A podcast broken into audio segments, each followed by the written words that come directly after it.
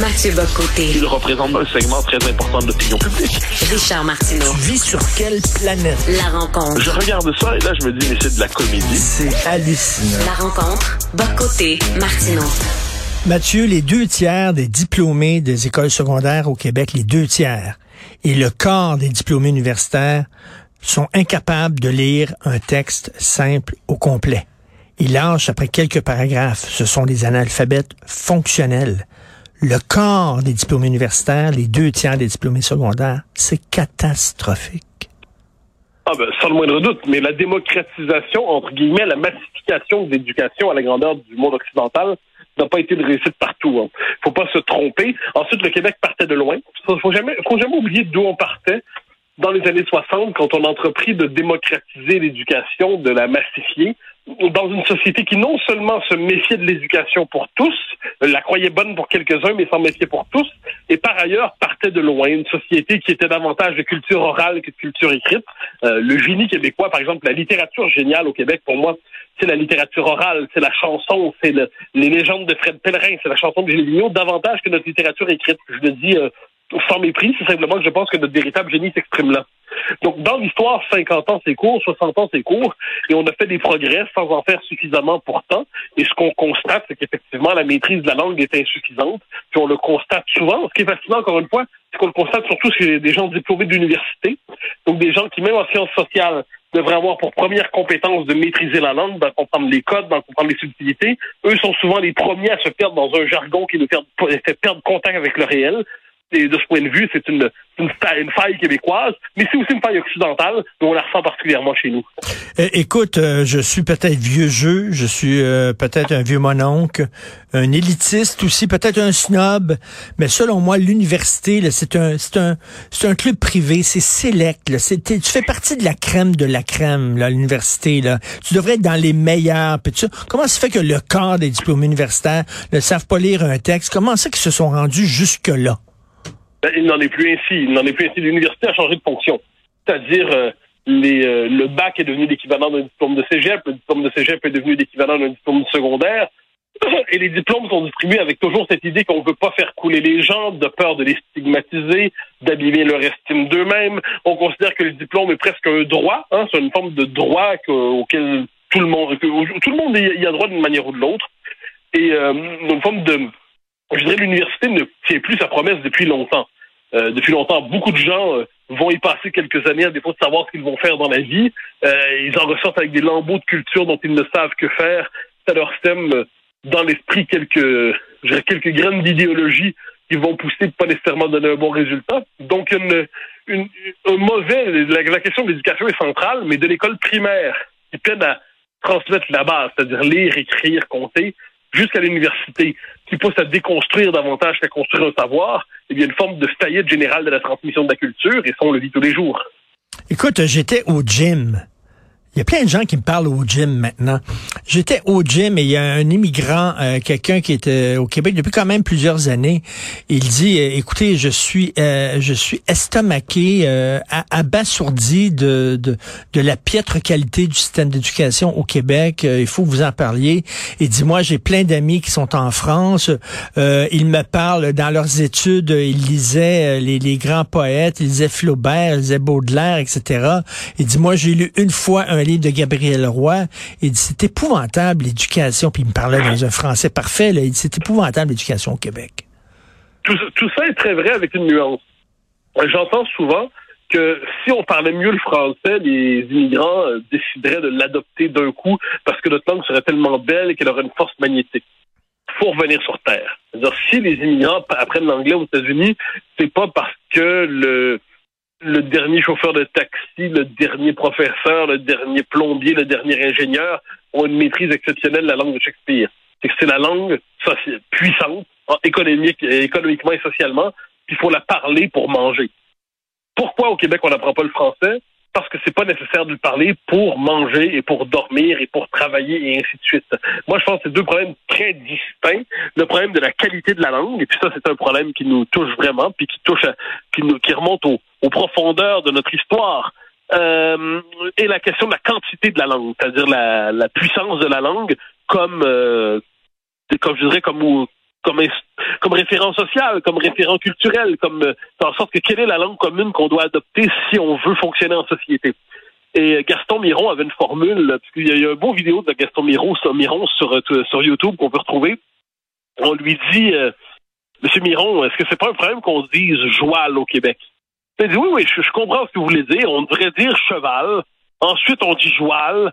L'essentiel, c'est qu'on dise pas horse. Et il y avait, il y avait du vrai là-dedans. Puis Dieu sait que Miron aimait la langue française, mais il nous rappelait que le français québécois, il n'est pas parfait. Le français québécois, c'est un français dominé, c'est un français vaincu, c'est un français reconquis à partir des années 60. Carl Bergeron, dans son très beau livre, le, Voir le monde avec un chapeau, raconte comment il reconquiert sa propre langue en réapprenant à prononcer chaque mot pour les prononcer correctement. Parce que trop souvent, les Québécois, on mange nos mots. Hmm. Ah, c'est pas une table, c'est une table. C'est pas, puis on peut, on peut multiplier les images comme ceux-là. Il n'en demeure pas moins que si tous les Québécois disaient table plutôt que table, et puis que les Québécois étaient la norme socialement et culturellement, économiquement et politiquement, puis qu'on était dans un pays indépendant, même si on disait table plutôt que table, eh bien, les, les immigrants apprendraient à dire table et puis s'intégreraient à la majorité québécoise. Donc, il faut, euh, il faut, il faut distinguer les deux questions pour éviter de tomber dans des pièges politiques et sémantiques. En tout cas, moi, les films québécois, je te jure, je vais demander qu'ils soient sous-titrés parce qu'ils ils mâchent leurs mots, ils mangent leurs mots. Tu as de la misère à les comprendre, les comédiens et les comédiennes. Tu veux me parler euh, des indépendantistes qui sont discrédités?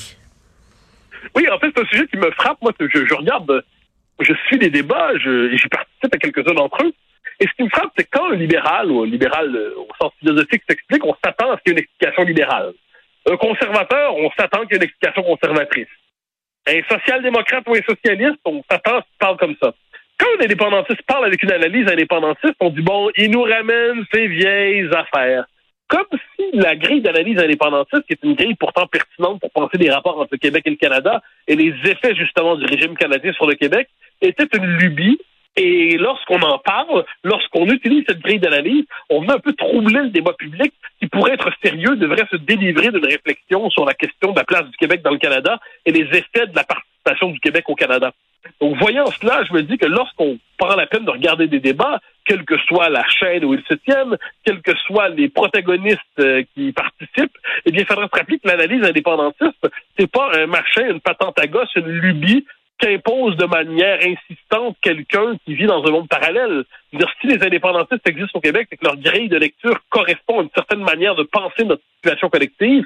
Mais si on considère que dès qu'on parle de ce sujet-là, on se met hors circuit, on se met hors sujet, c'est qu'on a échappé quelque chose sur la situation du Québec.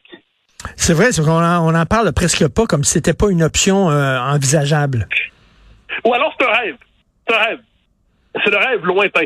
Euh, je participais à un débat hier avec euh, Yasmine Abdel Fadel et le subtil et délicat Luc Lavoie à la voûte.